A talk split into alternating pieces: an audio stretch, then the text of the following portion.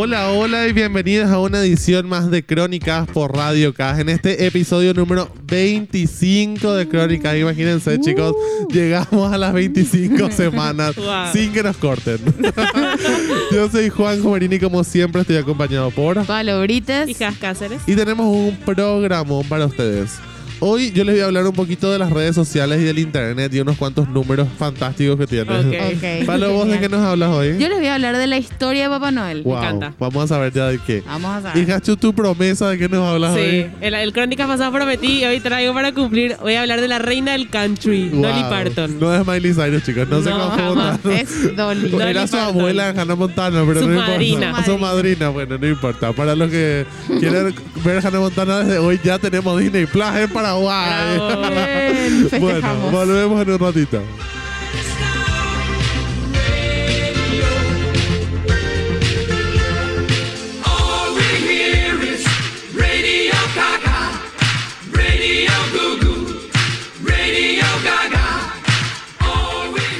Bueno, para que vean que también tenemos fan facts tipo del mundo en general y hoy es un contamos ya también cosas importantes relevantes del día en este Ok. programa.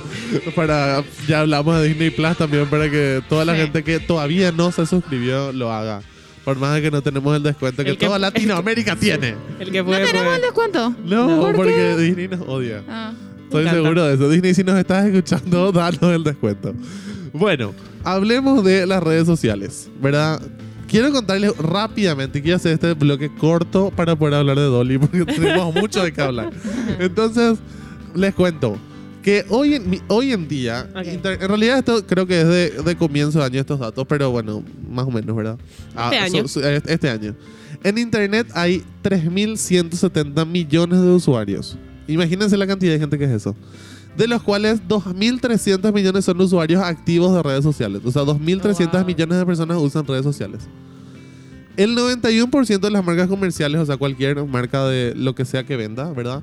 Usa como mínimo dos redes sociales diferentes. Ujú. Todas, toditas, casi. En realidad casi todas, 91%, ¿verdad? Hay un 9% que igual es mucho. Cada usuario de internet tiene de media 5 cuentas de redes sociales. Aproximadamente. Claro. Sí. O sea, Sí. imagínense, ponele. Confirmo. Tenés Facebook, Twitter, Instagram, WhatsApp y una red más que te puede tocar cualquiera. Pinterest. Entonces, la que sea. La que sea, ¿verdad? Ahí tenés las 100.000 opciones. WhatsApp. Bueno, las tres redes sociales con más usuarios son Facebook, el número uno con 1.170 millones de usuarios. YouTube con más de 1.000 millones de usuarios. Y WhatsApp con 600 millones de usuarios. Wow. O sea, un montonazo. Esos son los, que, los tres que más los tienen. tres que más tienen. ¿Verdad? Yo creo que este número habrá subido un montón, ¿verdad? Seguro que Instagram Sí. llega también al top. Instagram y Seguro que está detrás, detrás de, de eso. Y TikTok. Bueno, hoy en día también TikTok, Wow, ¿verdad? Que cierto. explotó este año. Ojo a este dato. El año pasado, las empresas invirtieron 8.300 millones de dólares en publicidad de redes sociales. Un montón. O sea, imagínense la Era cantidad lo que de hablábamos plata. de los ads de la otra vez. Exacto, o sea que hablábamos con The Social Dilemma, ¿verdad? O sea, Sí. es una cantidad de plata que no sabemos, ¿verdad? O sea, imagínate que a vos te aparece ese, ese anuncio que decís, ay, ignorás. Y esa empresa acaba de pagar 8 Exacto, mil para que a vos te aparezca. millones de dólares. No, pasa, es un montón. Atendan este, este dato importante, sobre todo para la gente que nos escucha que tiene marcas. los Y 8 mil millones de dólares. Ojo, los usuarios con edad comprendida entre los 55 y los 64 años interactúan casi el doble con las marcas que aquellos con menos de 28 años. O sea, la gente grande interactúa mucho más con tu marca que la gente joven. Y vos Claro, normalmente porque- apuntás a la gente joven, pero en realidad es la gente grande la que te da tu, tu Es, engagement. es más ¿verdad? fácil que te compren, en serio. Exacto. Porque atiendan este dato. El 96% de los usuarios que hablan sobre tu marca no siguen tu perfil en redes sociales. Y sí. O Les sea, aparece nomás. Claro. Imagínense, en realidad yo también me puse a pensar cuando leía esto, a cuánta gente que yo uso tipo cosas no le sigo en realidad en Instagram porque ¿por No. qué le voy a seguir? ¿Verdad? Claro. Y este es un dato para Pablo especialmente que es la tuitera del grupo. El 74% de los usuarios que se quejan sobre algo en Twitter esperan tener una respuesta antes de una hora. Atiendan esto, soy. atiendan. ¿Verdad? Yo sé, me gusta la polémica de Twitter realmente. Y esperan tener una respuesta rápida y en el momento. Por eso usas Twitter, ¿verdad? Twitter Sí, es más sí, esa red claro. del momento. claro. Solo en WordPress, que es una, una red social también, ¿verdad? De tipo páginas web, se publican más de 64 millones de blog posts al mes. Imagínense, 64 millones de posts al mes. Y Facebook genera más de 6 mil millones de reproducciones de video al día. Al día. Al día. Al día. Dios Imagínense, mío. ¿verdad? ¿Y YouTube? YouTube eh, también, ¿verdad? O sea, tipo YouTube No, tiene YouTube un más- montón. más porque tiene todavía, más pero videos. YouTube es para eso, Pero ¿verdad? viste que Facebook tiene más gente otra vez YouTube. Exacto, Eso, también. eso también, o sea, no sabemos. No sabemos. Al final no sabemos. Pero imagínense, entre todos los usuarios de Instagram producimos más de 3.500 millones de likes al día. Wow. Imagínense los números de cuánta gente Yo al no- día, ¿Pero ¿verdad? cuánto dijiste? 3.500 millones. Yo nunca vi likes. 3.500 millones de Al nada. día. Claro, tipo, ¿verdad? De ¿Cómo, nada. que- ¿Cómo se No. ven 3.500 millones de algo? ¿Verdad? ¿entendés? Bueno, No sabemos. y este último dato para la gente, sobre- para- de vuelta para nuestros amigos emprendedores que nos escuchan. Hola. Facebook es la red social que más engagement produce, seguida bastante de lejos por Snapchat e Instagram. O sea, Sí. si vos querés que, tener interacción con tu público, metete a Facebook. Tener una página Ah, en ok. Facebook. Interesante. Porque realmente la gente, la gente mayor está.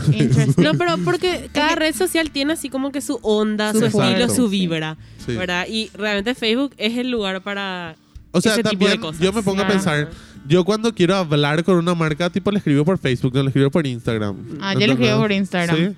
Sí, pero por ejemplo, entras a Marketplace en Facebook y es otro mundo también. También porque depende, o sea, muchas marcas manejan de, de diferentes formas sus redes sociales. Sí. Viste que en Instagram vos podés tener tus teléfonos, en Facebook también, ¿verdad? Pero normalmente Facebook usas más de la compu que del celular, no sé. Mm. No sé, yo no uso luego Facebook. sí. Yo uso Facebook, es re divertido. Es Sí, también. divertido, sí. wow. Bueno, y así cerramos este brevísimo bloque de las redes sociales y nos vamos con a la pausa. informativo. Sí, súper informativo y, y interesante. Pero nos vamos a la pausa con este temazo. En realidad es un cover que hizo Gwen Stefani de Ok. Feliz Navidad Fit Mon Laferte para todos sus fans Wow. también. Imagínense esta mezcla de estas Amén. genias. Bueno, nos vamos y volvemos en un ratito.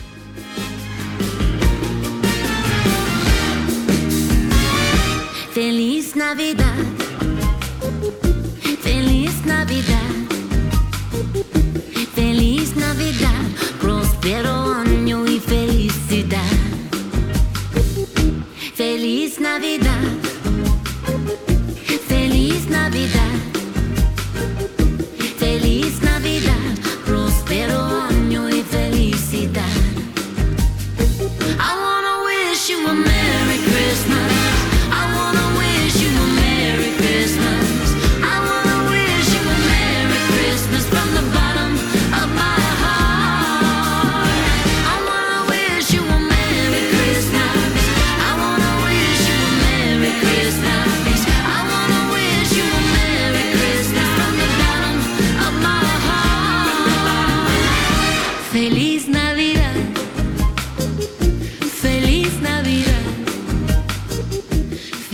Queremos desearle también muchísimas felicidades a Gwen que se comprometió con Blake para el momento de la, la farándula.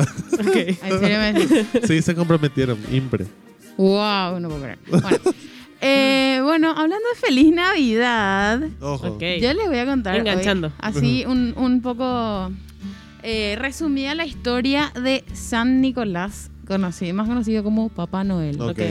Que en realidad no son la misma persona, son personas diferentes. Son personas que- diferentes, que se- se impactantes. les- como que se les juntaron en la cultura, ¿verdad? Bueno, Muy le- parecidos y se les juntó. Sí. A ver, les cuento. Eh, se trata de un personaje basado en la figura del obispo cristiano de origen griego llamado Nicolás, que vivió en el siglo IV en Anatolia, en los valles de Licia, que ahora eh, en la actualidad es Turquía. Ok. Era una de las personas más veneradas por los cristianos de la Edad Media, del que aún hoy se conservan sus reliquias en la Basílica de San Nicolás de Bari, que está en Italia. Ay, que es una basílica súper linda cuando que se redecora navideñamente. Es súper genial. Tienen que buscar después. Wow. Sí. A ver, eh, se estima que Nicolás de Bari nació cerca del, de- del año 280 eh, en una ciudad del distrito de Licia, en, le- en la actual Turquía. Era eh, el hijo de una, de una familia con, con mucha plata, ¿verdad? Mm. Y eh, su tío era obispo. Y su, su, su papá y su mamá querían que él también sea obispo. Entonces, Ujú. y él no sabía, estaba entre que quería ser obispo y que no quería. Y en un momento, bueno, se mueren sus papás en, en una peste. Y él dice, bueno, yo voy a ser obispo y Bueno, ese real- es el llamado. técnicamente, Sí. técnicamente uno no puede decidir ser obispo, ¿verdad? o Pero- sea, yo voy a ser sacerdote. sacerdote. Yo voy a ser sacerdote. Claro. Exacto. Fe de ratas. Ustedes, ustedes me entienden. Hay pasos. Voy a dar el primer paso. Bueno, y él da todas sus pertenencias a, a los necesitados y eh, se ordena como sacerdote eh, a los 19 años. Wow. Ay, jovencito. Eh, bueno, su, el, el tema de él con los regalos nace de, de dos historias. Eh, la primera es que cuando él, eh, él era sacerdote, ¿verdad? Se enteró que una familia tenía, o sea, era un, era un señor con tres hijas y no tenían, eh, no tenían para la dote que se daba para que las chicas se casen. Entonces ellas estaban condenadas a ser no casarse. solteronas toda la vida y vivir una, una vida horrenda claro para que en esa ese época. entonces ¿verdad? era uh, crisis. Claro. Entonces él en secreto les lleva eh, bolsas de, con, con monedas de oro y entra en secreto a la casa y les pone dentro de las medias que estaban colgadas en la chimenea que se estaban secando. Entonces él entra en secreto y les pone las monedas y, y a ella Bueno. tenían ellas para su dote. Bueno, ahí Breaking. Claro. Claro. Pasando el crimen. Claro. Sí, Más allá del crimen que acaba de cometer. es tipo Robin Hood. trespassing. bueno, pero así me- medio extraño, ¿verdad? Y bueno, y su relación con los niños eh, tiene mucho que ver con que él eh, le encuentra a unos niños que estaban, que, que habían sido muy golpeados y estaban al borde de la muerte, y él les reza y les y es un milagro de, de- de San Nicolás, ¿verdad? Ah, Y- por eso es uno de los milagros eso, por eso por, santo. por eso es santo, ¿verdad? Y les, les salva a los niños, ¿verdad? Por eso tiene, se, se, le rela- se relaciona mucho con los niños. Oh. Ok. Y bueno, también fue nombrado patrono de los marineros y otras, pa- patrono de muchísimas cosas, patrono de muchas de ciudades y así. Una cosa muy extraña, ¿verdad? En algunos países, este personaje eh, recibe el nombre de Papá Navidad. Eh, ah, espera. Antes de, antes de todo eso, él fallece el 6 de diciembre de los 300 y algo. Ajá. Y Hace por eso bastante. el... Claro. Entonces, eh, se, le, se le da el- el- la fecha del 6 de diciembre como, como la fecha de, de San Nicolás, ¿verdad? Ok. Ok. Que después, más adelante, eh, se juntó con el 25 de diciembre porque el 25 de, de diciembre capaz, todos saben, capaz no, pero fue una fecha que... eh, que se decidió, que, des- que decidió la iglesia que sea, bueno, esta es la fecha de Navidad, Claro. Sí. porque coincidía con el solsticio de invierno y con otras con, con De verano- de otras- para claro, nosotros. sí de verano para Sí, nosotros exacto. que, que coincidía con otras con, con otras festividades paganas también entonces Sí. tipo Pero eso fue lo que, tipo, cuando Hablamos, hablamos del sí. Halloween y eso, ¿verdad? Que, que se cuenta, así como la iglesia fue tomando, en vez de erradicar ciertas cosas Sí. pa- eh, paganas, ¿verdad? Eh, Las adoptó. Adoptaba y como que transformaba un poco para que el- el- la gente que seguía siendo de... Claro. Tenía esas creencias o esas costumbres, igual se podía adaptar a lo que era el cristianismo. Claro, porque era esa fiesta al sol que era como que el... Yo leí eso alguna vez, como se festejaba el sol y el sol es el astro mayor, se le unía con el nacimiento de Dios. con el nacimiento entonces, de, de sí, Jesús, en- entonces era como se unió esas dos fiestas y ahí quedó el 25. Exactamente, y dato curioso, querían regalar cosas a los niños, pero no querían que sea un niño que regale porque era así, como que quedaba mal, Claro. que el niño decía qui- quién es bueno y quién es malo. Entonces, Mm. para darle miedo, entre comillas, a los demás niños, le dije, bueno, vamos a ponerle a, ponerle a San Nicolás. Él va a ser, él va a elegir quién es bueno y quién es malo y a él le va a llevar, él le va a llevar los regalos. Y después Coca-Cola se encargó de vestirle de rojo. Sí, claro, a eso iba. Eh, la transformación de San Nicolás a Santa Claus. Eh, se cree que el paso de la imagen de San Nicolás a Santa Claus sucedió alrededor del año seis- eh, 1624, cuando los inmigrantes holandeses fundaron la ciudad de, de Nueva Ámsterdam, que más tarde se llamó Nueva York. Obviamente llevaron con ellos sus costumbres y mitos, y entre ellos el, el de Sinterklaas Ajá. que después, en 1809, el escritor Washington, Washington Irving eh, escribió una sátira, eh, Historia de Nueva York, en la que deformó al santo holan- holandés Sinterklaas a Santa Claus. Ok. Entonces, ahí eh, habl- hablaba de Santa Claus con, como un señor que vivía en el Polo Norte y que venía en Navidad con en, en su trineo estirado por los, Los renos. renos y llevaba regalos a todo el mundo. Y así, pero fue como una transformación. Y el tema visual, así es Santa Claus, como nosotros lo, lo percibimos. Claro, el Sí, gordito con el traje rojo. Claro, hizo después un artista para, para Coca-Cola, ¿verdad? Que le, le dijo, bueno, esto tomen ustedes Sí. y Que entre paréntesis, Coca-Cola lanzó una nueva publicidad que está buenísima de. Navidad. Es muy buena. Pero siempre luego. O sea. ¿cuándo Coca-Cola no hace las cosas Sí. bien? Bueno, y así. Es como que empieza desde, desde el año 300. Imagínate, un el- montonazo. Es, es- es muchísimo tiempo de la tradición de Santa Y Claus. sigue siendo nuestra época favorita. Sigue siendo nuestra época favorita del año. Y así cerramos este bloque navideño y nos vamos, obviamente, con este temón que es Jingle Bell Rock.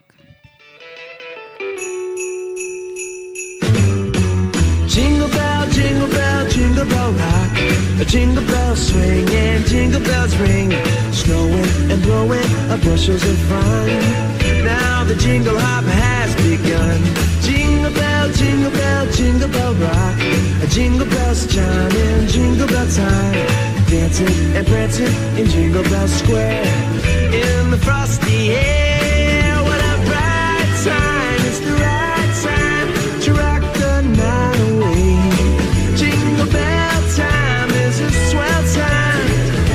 go gliding in a one horse sleigh. Giddy up, jingle horse, pick up your feet. A jingle around the clock.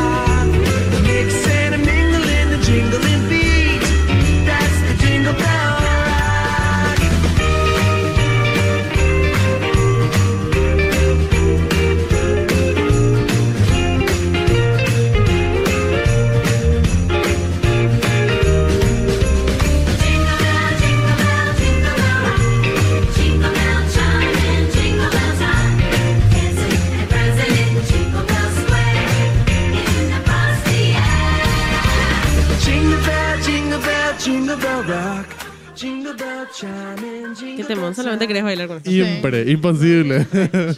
Bueno, les voy a hablar de Dolly Parton. Dolly Parton es una de las cantantes más famosas del mundo. Vendió más de 100 millones de copias de sus álbumes. Fue nominada a 47 premios Grammys hasta el momento. Wow. Recibió 25 certific- cer- certificaciones RIAA, que es la certificación de ventas discográficas. Dolly recibió certificaciones en oro, platino y doble platino. Para que se hagan una idea de lo que esto es en ventas, se requiere 500.000 copias vendidas para el oro, un millón de copias para el platino y más de 2 millones para el doble platino. Un o, sea, montón. o sea, imagínense, ella tiene 25 certificaciones de estos, de estos números inmensos. O sea, 25 certificaciones de sus discos de ese millón de, Sí, de millones puede ser de singles millones de o copias. puede ser discos. Ok. Ajá. Su fortuna está estimada en más de 500 millones de dólares. Durante sus más de 50 años de cantante, Dolly Parton grabó más de 3.000 canciones. Qué loco tener una carrera de 50 años en Eh, algo. sí. Y ahí ves sus 500 millones de dólares en O fortuna. sea, claro, lo vale. Bueno, su talento no solo se refleja en las ventas, también podemos ver sus galardones por todo el mundo en todos los premios.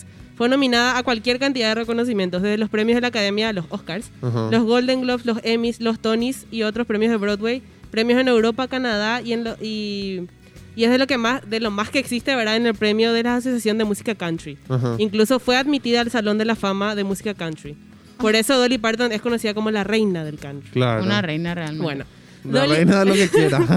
Dolly Rebecca Parton es una cantante, compositora, actriz, productora, escritora, filántropa y empresaria estadounidense. ¿Qué es lo que no es? Nació el 19 de enero de 1946 en Tennessee. Es la cuarta de 12 hermanos. Wow. Escucharon bien, chicos, una docena de hijos tuvieron sus padres.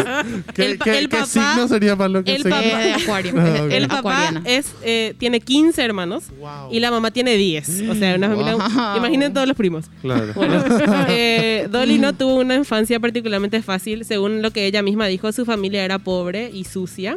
Su papá era campesino y su mamá era ama de casa. Vivían en una rústica cabaña de una sola habitación, imagínense, entre 13 personas. Wow. 14. Ay, Los papás de Dolly era, eh, eran feligreses de la iglesia Asamblea de Dios y la música formaba parte de su experiencia en la iglesia. Claro. ¿verdad? Entonces Dolly comenzó a demostrar interés por la música desde que era muy chica. Ingresó al ámbito musical en 1955 cantando en un programa de radio y en el programa de televisión de Cass Walker Show, eh, el cual se emitía en vivo desde la ciudad de Knoxville. Ajá. De poco después firmó un contrato con el sello discográfico Gold Band Records y en 1959 publicó su primer sencillo titulado, titulado Ajá. Puppy Love, y sin alcanzar ningún éxito. En ese mismo año apareció por primera vez en el ciclo Grand Ole Opry, que es un conocido programa de música country. Ajá. Ahí conoció a Johnny Cash. Eh, quien para los que no por algún motivo no le conozcan, es un grande, grande de la música country y personalmente él tiene mi segunda música favorita de todos los tiempos. Eh, se llama Cocaine Blues. Ahora yo no digo que tenga una- un mensaje bonito, es más, el mensaje es terrible, pero... Pero la música Pero suena la versión, linda. la versión en vivo de Johnny Cash cantando Ajá. Cocaine Blues desde la cárcel de Folsom con los presos de fondo gritando es realmente lo más grande que hay. Para los que quieren escuchar se llama Johnny Cash at Folsom Prison. Bueno, volviendo a Dolly. Ojo, imagínense, no está haciendo publicidad de BTS. Un aplauso. Bien, ahora Johnny Cash, de- realmente ese álbum vale la pena. Con los presos haciendo de uh de fondo. Bueno, volviendo a Dolly. Johnny Cash vio el potencial que tenía su voz y no dudó en animarla a perseguir sus sueños. Eh, Dolly Parton se trasladó a Nashville, Tennessee en 1964, un día después de finalizar su estudio del colegio. O sea, tipo, terminó y dijo, me voy, Me me, voy. las tomo. Ahí, sí- Acá formo mis 500 millones. ahí se instaló en la casa de su tío, eh, Bill Owens, un músico que le ayudó a ingresar al circuito musical de Nashville. Un año después firmó un contrato con el sello discográfico Monument Records. Inicialmente los ejecutivos querían que, eh, que ella sea una cantante pop Ajá. y sacó un sencillo, ¿verdad? Que no, no tuvo éxito. Y entonces dijeron, "Mm, mm, mm, vas a ser de country. Ok. Bueno, y ahí compuso y participó en las armonías de Put It Off Until Tomorrow, una canción que tuvo sexto puesto en la lista de country del 66 Wow. y a ella no le dieron crédito. No le dieron No crédito. le dieron crédito. Ella cantó y no le dieron Cantó y crédito. compuso la canción. Wow. Bueno, su, su siguiente sencillo fue Down Blonde, eh, que alcanzó el puesto 24 en la lista de country del 66. Y a comienzos del 67 publicó un sencillo titulado Something Fishy, que llegó al, pues, al puesto número 17. Ambos temas ayudaron a la publicación de su primer álbum de estudio, Hello, I'm Jolly. El álbum no tuvo éxito comercial, por lo que la dis- discográfica rescindió su contrato. Wow. Bueno, la perspecti- eh, las perspectivas de la carrera musical de Dolly comenzaron a mejorar cuando en, en el 67 aceptó unirse al programa semanal de música country de Porter Wagner y al firmar un contrato discográfico con RCA Victor. Inmediatamente ella y Wagner iniciaron una exitosa trayectoria como dúo. El primer sencillo que publicaron juntos fue The Last Thing on My Mind, que llegó al top 10 de, de las listas de canciones de country, ¿verdad? Y formó parte del primer álbum de estudio que lanzaron juntos. Permaneció en el programa de Wagner y siguió grabando duetos con él durante siete años. Ajá. Wow. Su séptimo álbum, Joshua, publicado en febrero del 71, sirvió a Dolly Parton para crecer como cantante y especialmente como compositora. Gran parte de sus canciones incluidas en el álbum fueron inspiradas en los humildes orígenes del artista y en personajes y eventos de su infancia. El sencillo homónimo del álbum fue la primera de sus canciones en llegar al puesto número uno en las listas de éxitos Hot Country Songs. Imagínense siete álbumes después recién Sí. empezar a remontar su carrera. Como solista. Ajá. En su canción Coat of Many Colors, es muy linda, escribe un eh, cómo lucía con orgullo un abrigo que su mamá había cosido con varios trapos. Y la letra dice, tipo, aunque no teníamos dinero, yo era tan rica como podía ser, tan rica como podía ser, en mi abrigo de muchos colores que mi mamá me hizo. Muy linda la canción. En 1974, Dolly Parton las- lanzó el álbum Jolene, el cual tuvo un gran éxito de ventas en Estados Unidos y en Canadá. El primer sencillo del álbum, Jolene, alcanzó el primer puesto en la lista del- de, las músicas de country. Temón. Este tema además fue nombrado por la revista Rolling Stones como la, una de las mejores canciones de todos los tiempos y en mi humilde opinión confirmo. bueno, Es un temón. el segundo sencillo fue I Will Always Love You, una balada romántica que llegó al primer puesto del listado de músicas de country. Durante este periodo, Elvis Presley señaló que quería versionar el tema I Will Always Love You.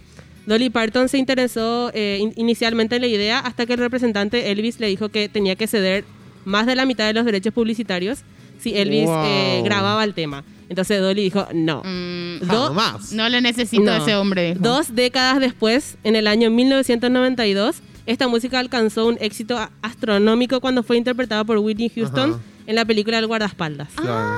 Desde entonces se convirtió en uno de los sencillos más vendidos de todos los tiempos y es el más vendido por una mujer en la historia de la música. Puedo cantar si quieren un poco. Bueno, este temón nace, la historia de dónde viene, Ajá. cuando en 1973 Dolly Parton empezó a, pen- eh, a pensar en abandonar el programa de Wagner Ajá. para concentrarse exclusivamente en su carrera discográfica. y escribió I Will Always Love You para expresar su tristeza por su despedida del programa y de Wagner. Imagínense, chicos, esta música icónica es su, de- su Wow. carta de renuncia. Por Ajá. favor, que la gente me renuncie así.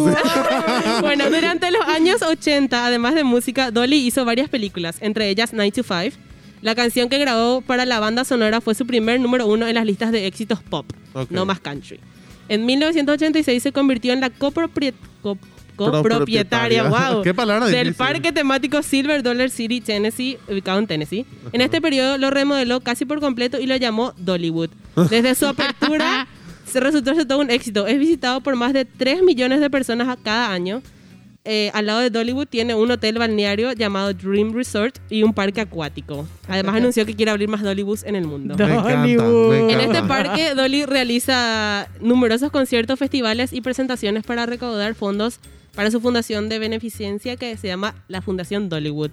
Amo. En la actualidad, una de sus prioridades es la filantropía. Reparte más de 2,5 millones de libros gratuitos a niños a través de su fundación Dolly Parton's Imagination Library, con la intención de que las nuevas generaciones puedan leer, escribir y tener la posibilidad de acceder a un futuro mejor a través de la educación. Esta fundación que promociona la alfabetización está inspirada en su papá, ya que él era analfabeto. Dolly sostiene que a pesar de esto, él era una de las personas más inteligentes que conocía. Los primeros beneficios fueron lo- eh, beneficiados fueron los niños de Silverville, su, su ciudad natal. Pero hoy la librería opera no solo en Estados Unidos, sino también en el Reino Unido, Australia y Canadá. Los libros se envían, eh, que se envían son generalmente escogidos por, eh, ¿a qué? escogidos por un comité de expertos cada mes y los niños reciben en su casa un título de calidad tanto literario como artístico y que es adecuado para su edad. O sea, desde que nace le dan un libro hasta que entra al jardín. Wow. Ay. Una de las cosas más sorprendentes sobre Dolly Parton es que ninguno de los premios que le dieron le conmovió tanto como la, la estatua erigida en su ciudad natal. Eh, la escultura es un testimonio del amor que la gente siente por ella. El pueblo recaudó plata durante meses para poder hacer la, la estatua y, cua- y cuando se enteró ella voló hasta ahí, ¿verdad? Y se puso a llorar ahí cuando vio la estatua que Ah. está en su, en su honor, ¿verdad? Bueno, tengo tres datos curiosos para ir terminando. Eh, el año pasado cumplió 50 años de casada. Conoció, conoció a su marido Carl Dean en Nashville cuando tenía tan solo 18 años y se casaron a los 20. Impactado. O sea, este año cumple 51 años. O sea, tiene 70 años nomás. Otro dato random es que es madrina de Miley Cyrus. Sí. Incluso aparece en la serie Hannah Montana también como su madrina Sí. en la tele. Impre. Para Y el- los que quieran ver Ajá. Disney Plus. Bueno, y el último dato curioso es que la oveja Dolly, el primer animal clonado con éxito, se llamó así en homenaje a ella. Impactado. Los científicos le pusieron ese nombre porque la célula de la que se clonó a Dolly procedía de la glándula mamaria del animal original. Bueno, y Dolly Parton es conocida por sus pechos grandes, chicos, no sé cómo decirlo de otra forma, perdón. Es probable que sea la única cantante que salga en los libros de historias de la ciencia. ¡Qué loco! Ajá. Impactado. Bueno, Bueno, desde sus humildes comienzos en Tennessee hasta su mega estrellato y su enorme éxito financiero y crítico, Dolly Parton fue una fuerza a tener en cuenta durante más de cinco décadas y no muestra signos de desaceleración. No, jamás. 74 años son muchos, pero si tienen miedo a que Dolly se retire, tranquilícense chicos, porque en sus palabras tengo la intención de trabajar hasta que me caiga. No tengo intenciones de retirarme. Amén. Así que tenemos Dolly para rato. Siempre. Es más, hoy en día tiene más éxito que nunca. Sus últimas giras en Estados Unidos, Europa y Australia recaudaron más de 30 millones de dólares Wow. cada una. Dios mío. O sea, y además que seguramente vive todavía de las regalías de la gente que hace covers y Ajá. covers y covers y covers de su canción. Claro. Y ahora, y para ir terminando el programa, cerramos con este temón. La mejor parte de esta historia, de, de la historia de esta canción, es que Dolly y Porter Wagoner, para quien escribió esta canción, tuvieron una pelea un tiempo después de que ella deje su programa. Y él fue bastante terrible con ella. Dolly tuvo que pagar 600 mil dólares para salir del Wow. programa y del contrato exclusivo. Años más tarde, él tuvo un gran problema financiero y el IRS se apoderó de todas sus propiedades, incluso todo su catálogo de canciones. Dolly fue a la subasta del IRS y compró el catálogo completo y le devolvió a él gratis. ¡Wow, Dolly! Esto muestra que ella realmente quiso decir cada palabra de esta canción, así que, bueno, increíble. Vamos a escuchar. Nos vamos con Dolly Parton cantando en vivo. Esto es I Will Always Love You. If